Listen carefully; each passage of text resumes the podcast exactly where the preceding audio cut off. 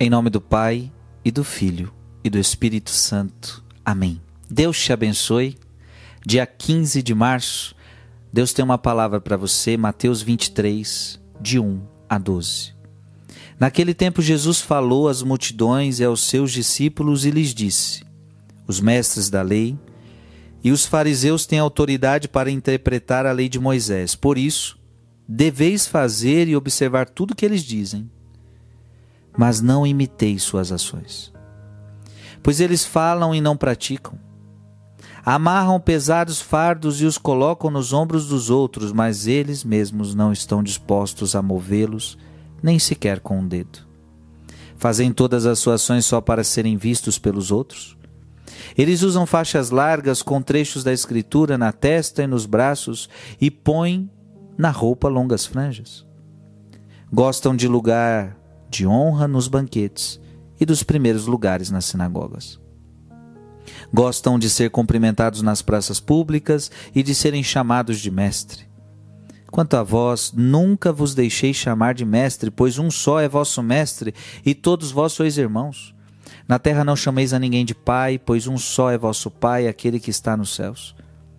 Não deixeis que vos chamem de guias, pois um só é o vosso guia, Cristo, pelo contrário. O maior dentre vós deve ser aquele que vos serve. Quem se exaltar será humilhado, e quem se humilhar será exaltado. Palavra da salvação. Veja que a palavra de Deus, Jesus está dizendo assim para nós: não imiteis as suas ações. Veja, os fariseus, os mestres da lei, aqueles que conheciam a palavra, portanto, os religiosos da época. Aí você olha para os religiosos da época e Jesus está dizendo para os religiosos da época, para o povo: olha, não imitem eles, não. Mas como assim? Aqueles homens não se dizem de Deus? É, se dizem de Deus, mas a, as, as práticas que eles adotam não são cristãs. Veja, muitas vezes eu e você dizemos que somos cristãos, mas temos práticas que as pessoas não possam imitar. Então veja, é muito estranho isso. Deixa eu te falar uma coisa importante para você. Um verdadeiro cristão, ele precisa lutar para ter uma coerência de vida, a tal ponto de que ele seja um cristão, uma pessoa imitável. Sim. Paulo mesmo. Se eu não me engano, eu li isso ontem. Paulo dizia: sede meus imitadores. Olha, olha a diferença. Aqui Jesus está falando para não imitar as ações dele. Paulo está dizendo: sede meus imitadores. Sim, o verdadeiro cristão precisa ser digno de imitação, porque os atos do cristão são tão exemplares, são tão conformes a Cristo, que qualquer pessoa pode imitar. Então o cristão precisa ter uma vida imitável. Isso era os santos. É por isso que a gente imita a vida dos santos. É por isso que a gente olha o exemplo dos santos e fala: nossa, que exemplo bonito. E a gente tenta seguir a inspiração, a gente tenta imitar. Porque no fundo, aquele santo está, está imitando Cristo.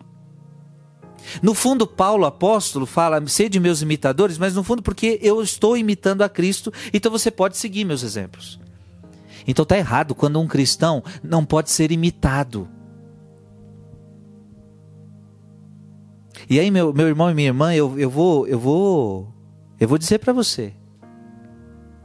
A gente tem que criar vergonha na nossa cara, a gente tem que mudar de vida porque você precisa ser imitável.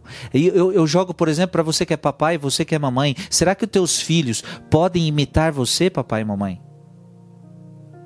Porque é isso, esta é a verdadeira educação. A verdadeira educação não são só palavras. Veja, Jesus até falava, ó, façam o que eles falam. Eles falam bem.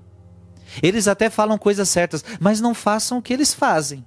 Então tem muito papai e mamãe que é a mesma coisa até fala coisas boas, mas não pratica essas coisas boas. Então fala para o menino rezar, mas não reza.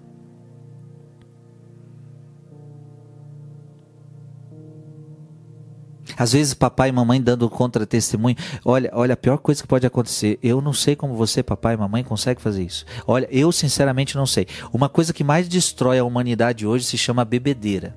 Eu, eu sou sacerdote e eu atendo constantemente problemas de alcoolismo dentro da família.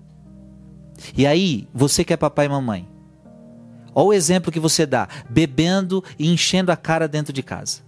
Seus filhos assistindo isso.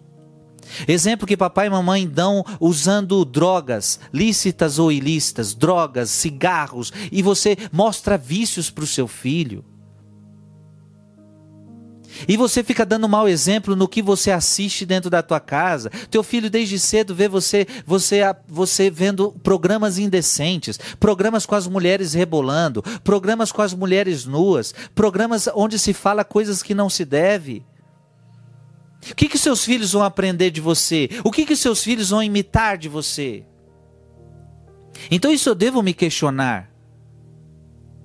Eu, como sacerdote, os fiéis têm que imitar um sacerdote. Quanto que péssimo um sacerdote que dá um mau exemplo.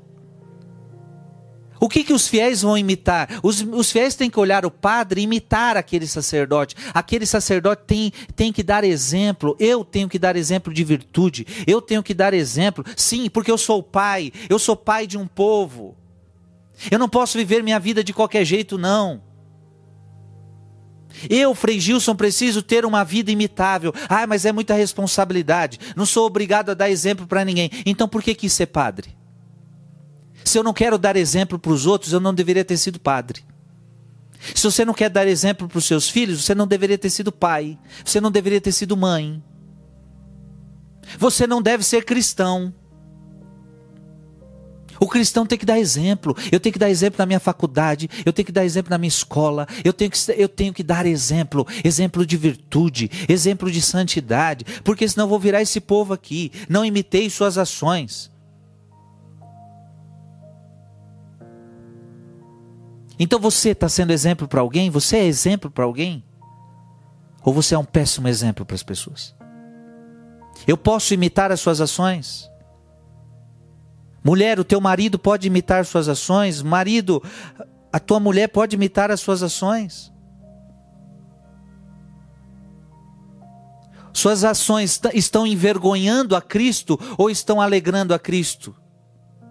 As tuas ações estão imitando Cristo ou não? Gente, questionemos-nos. Questionemos-nos. Que Deus te abençoe.